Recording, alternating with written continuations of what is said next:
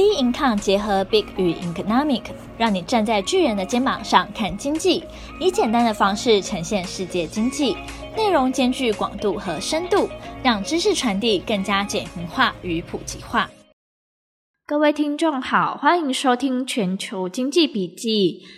伊利三百二世国葬，全球超级央行周，全球第二大富豪阿达尼。英国女王伊丽莎白二世辞世于当地时间九月十九日上午十一点时，在伦敦西敏寺举行国葬。新任英王查尔斯三世签署命令，将国葬当天定为国定假日。英国政府已经宣布国葬当天全国放假一天。这是继一九六五年一月前英国首相丘吉尔逝世后，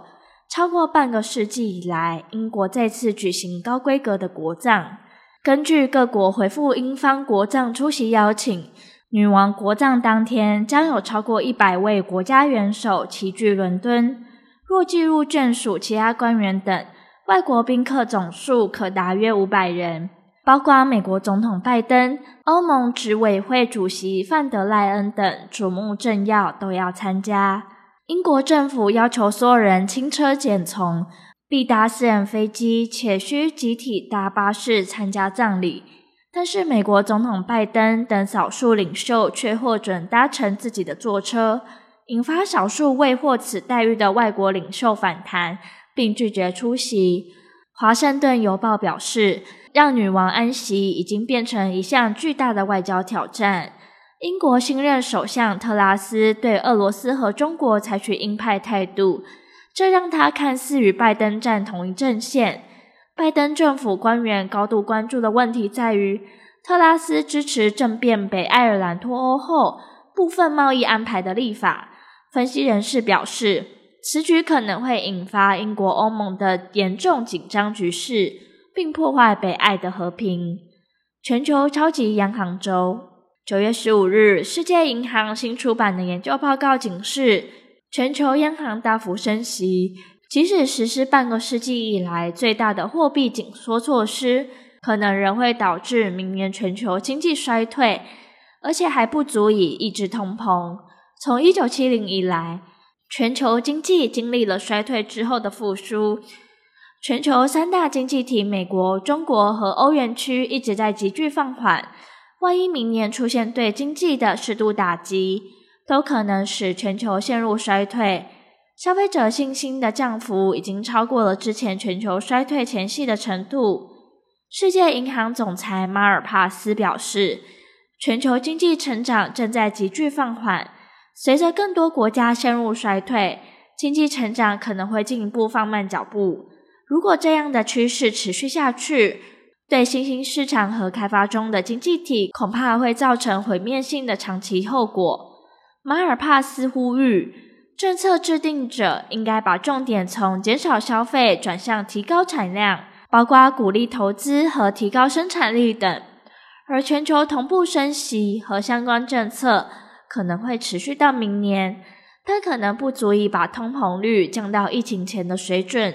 预料各国央行为了把核心通膨维持在五趴的水准，明年将把全球货币政策利率提高到近四 percent，这也是二零二一年平均水准的两倍。本周有十二个主要国家的央行将宣布最新的货币政策决定，其中又以美国联准会费的进一步提高利率的幅度、对经济的预测和会后的记者会上的发言最受瞩目。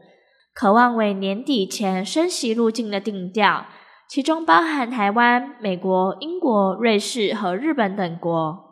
美国最新公布的八月总劳动人口一亿六千四百七十万人，首次超过二零二零年二月疫情水准。专家认为，美国劳动力复苏缓慢，但企业对劳动力却有高度需求，成为美国经济重大挑战之一。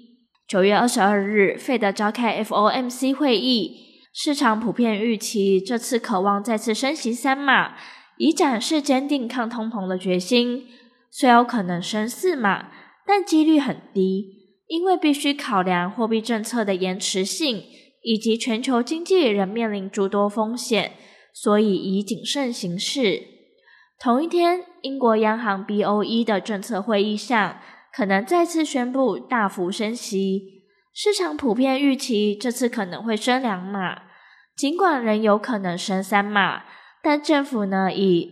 但政府已宣布紧急能源补助方案，有助于压低通膨峰值，并为明年加速下滑铺路，也因此降低了这次加码升息的必要性。瑞士国家银行 SNB 渴望加入升息三码的行列，而日本央行也举行，